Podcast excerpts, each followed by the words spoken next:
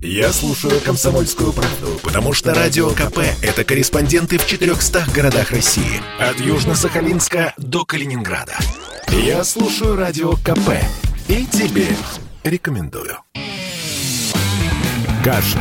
Отдельная тема. Авторский взгляд публициста на главные события дня.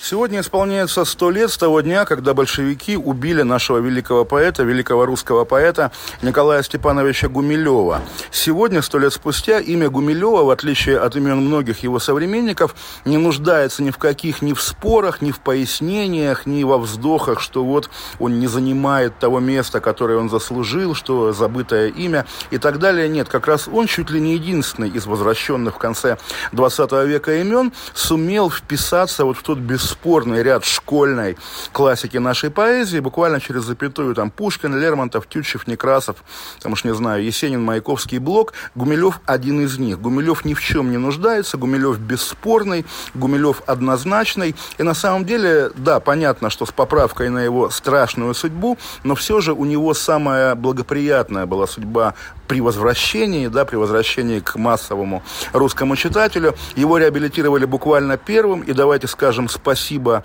тому человеку, который формально, по крайней мере, принимал это решение, инициировал это решение. Это герой Советского Союза, писатель-фронтовик, воевавший в знаменитом Ржеве, Владимир Карпов, возглавивший в 1986 году Союз писателей Советского Союза, и чуть ли не первой его инициативой как раз было переиздание, спустя 65 лет, переиздание в Советском Союзе Николая Гумилева Гумилева. Но Гумилева тогда уже любили, хоть он не публиковался, он не был сильно запрещенным антисоветским поэтом. В отличие от многих других авторов, его книги не изымались из букинистических магазинов. Журнал «Нива», в котором он печатался, тоже был очень массовым, и до сих пор он продается у букинистов. И даже секретарь ЦК КПСС, главный формально лидер консерваторов эпохи перестройки, Егор Кузьмич Легачев, как известно, как он сам рассказывал, какие-то его знакомые в мемуарах пишут, что Легачев лично делал изготавливал и переплетал рукописные, машинописные, самоздатовские сборники Николая Гумилева, но, впрочем, не решался поднять вопросы о его реабилитации, потому что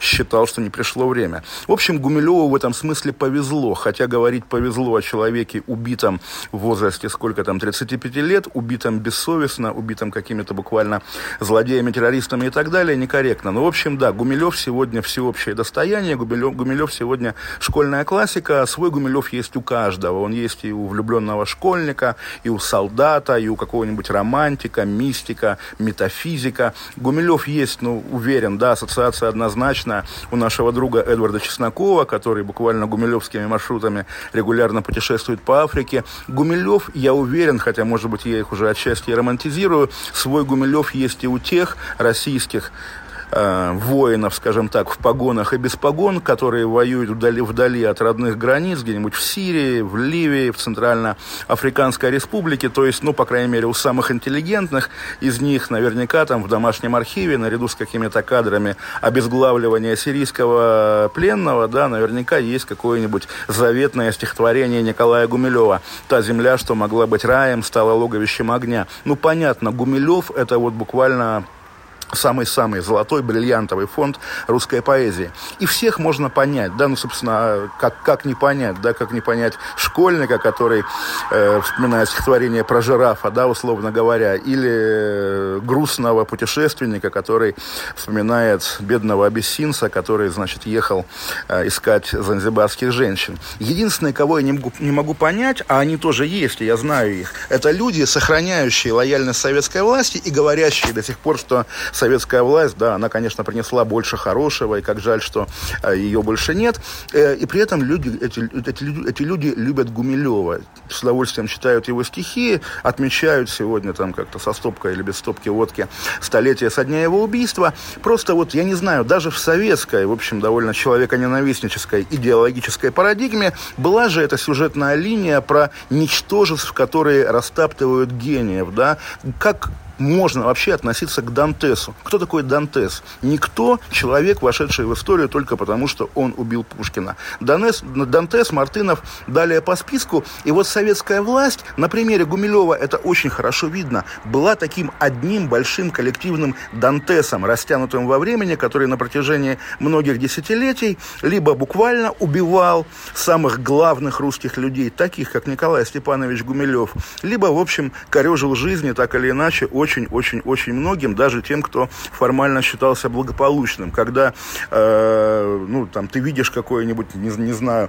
воспевающее Феликса Дзержинского произведение Светланы Алексеевич, модно говорить, что это Алексеевич лицемерная, там, переобувается и так далее. Нет, и ее даже на излете советской власти травмировал вот этот маньяк, который 70 лет э, подменял нам государство. Поэтому, вспоминая сегодня Николая Гумилева, я также шлю лучи ненависти, наверное, буквально она ненависти заслуживает, конечно, и советской власти, и ныне живущим ее поклонникам и сторонникам. И когда на одной чаше весов все ваши дни прогрессы, ракеты, там уж не знаю что, балет и все такое прочее, а на другой чаше весов один русский поэт, которого вы убили, вы, Владимир Ильич, вы, Феликс Эдмундович, вы, там уж не знаю, вплоть до Леонида Ильича, который, будучи э, коммунистом, нес ответственность за деяния предыдущих поколений, вы убили нашего поэта, но он один перевешивает все ваши 70 лет. Просто по своему значению для тех, кто живет сегодня в России. Вечная память и вечная слава Николаю Степановичу Гумилеву. Кашин. Отдельная тема. Авторский взгляд публициста на главные события дня.